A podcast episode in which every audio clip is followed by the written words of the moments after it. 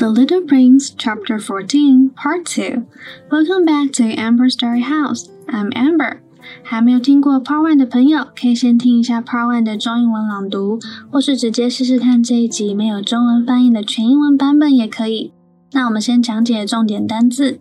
在开始之前，请到 Instagram 参考文字档，并点一下贴文右下的收藏功能，方便之后复习哦。Then let's get started. Vocabulary and phrase number one. Reach 与谁沟通、交流、理解的意思。那大家最初学到这个字的时候，应该是抵达的意思。其实这个字本身有伸出手触得的感觉，这样再去理解其他的意思，就可以做一些共通点的连接。原文：The little prince was not able to reach any explanation of the use of a street lamp and a lamplighter。例句。I've been trying to reach you on the phone the whole day. 我一整天都试图打电话和你联系。I've been trying to reach you on the phone the whole day. Number two, absurd, 荒唐可笑的。原文：It may well be that this man is absurd. 例句：Do I look absurd in this hat? 我戴这顶帽子是不是很搞笑呢 ？do I look absurd in this hat? Number three, occupation, 职业。原文 That is a beautiful occupation. 例句 Please state your name, address, and occupation. 请注明你的姓名、地址和职业。Please state your name, address, and occupation.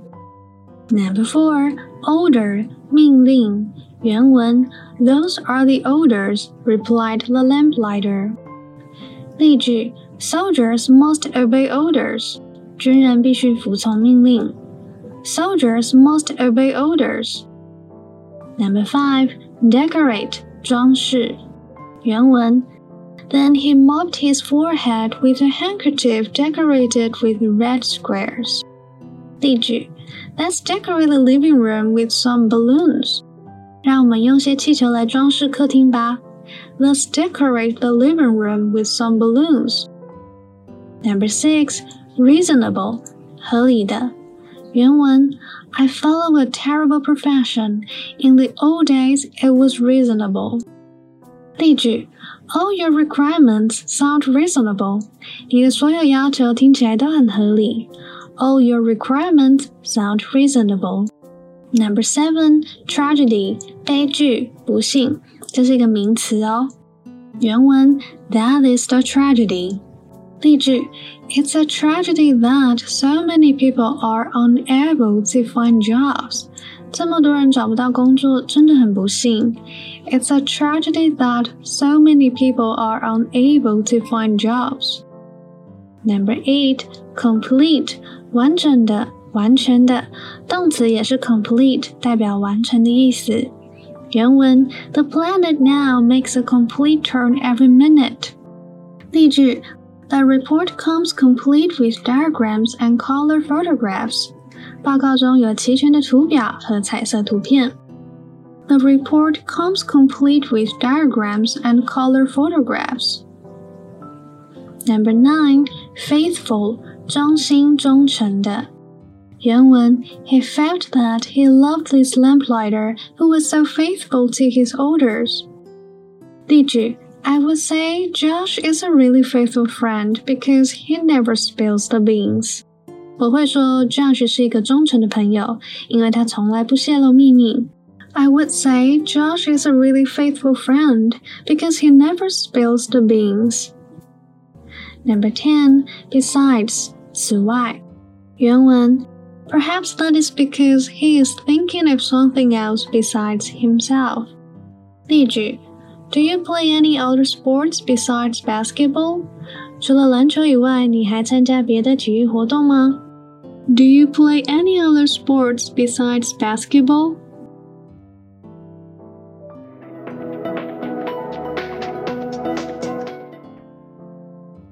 The Little Prince, Chapter 14 the fifth planet was very strange. It was the smallest of all. There was just enough room on it for a street lamp and a lamplighter. The little prince was not able to reach an explanation of the use of a street lamp and a lamplighter somewhere in the heavens on a planet which had no people and not one house. But he said to himself, nevertheless, It may well be that this man is absurd. But he is not so absurd as the king, the conceited man, the businessman, and the tippler for at least his work has some meaning. When he lights his street lamp, it is as if he brought one more star to life or one flower. When he puts down his lamp, he sends a flower or a star to sleep. That is the beautiful occupation, and since it is beautiful, it is truly useful. When he arrived on the planet, he respectfully saluted the lamplighter. Good morning. Why have you just put out your lamp? Those are the orders, replied the lamplighter. Good morning. What are the orders? The orders are that I put out my lamp. Good evening. And he lighted his lamp again. But why have you just lighted it again? Those are the orders, replied the lamplighter. I do not understand, said the little prince.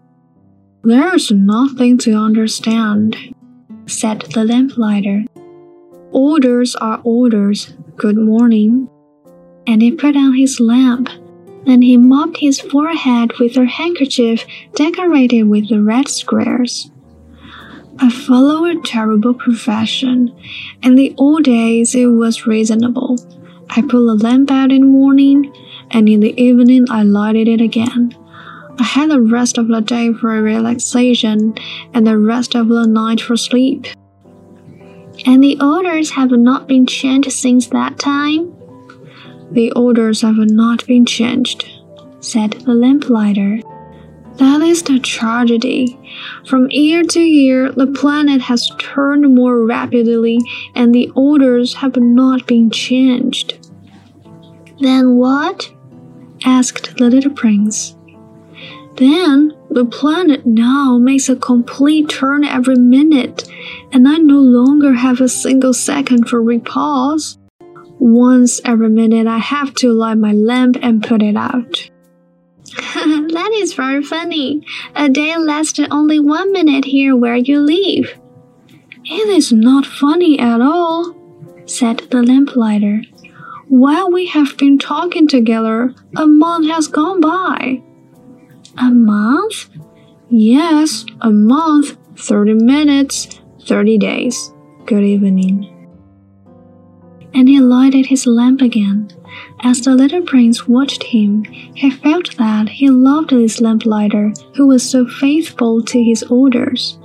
He remembered the sunset which he himself had gone to seek in other days, merely by pulling up his chair, and he wanted to help his friend. You know, he said, I can tell you a way you can rest whenever you want to. I always want to rest, said the lamplighter. For it is possible for a man to be faithful and lazy at the same time. The little prince went on with his explanation. Your planet is so small that three strides will take you all the way around it. To be always in the sunshine, you need only walk along rather slowly. When you want to rest, you will walk, and the day will last as long as you like. That doesn't do me much good, said the lamplighter. The one thing I love in life is to sleep. Then you're unlucky, said the little prince. I am unlucky, said the lamplighter. Good morning. And he put out his lamp. That man, said the little prince to himself as he continued farther on his journey. That man will be scorned by all the others, by the king, by the conceited man, by the tippler, by the businessman. Nevertheless, he is the only one of them all who does not seem to me ridiculous. Perhaps that is because he is thinking of something else besides himself. He breathed a sigh of regret and said to himself again, That man is the only one of them all whom I could have made my friend. But his planet is indeed too small. There is no room on it for two people. What the little prince did not dare confess was that he was sorry most of all to leave this planet, because it was blessed every day with 1,440 sunsets. 以上就是《小王子》Chapter Fourteen Part Two 的部分。那我们下周见喽！See you next time，拜拜。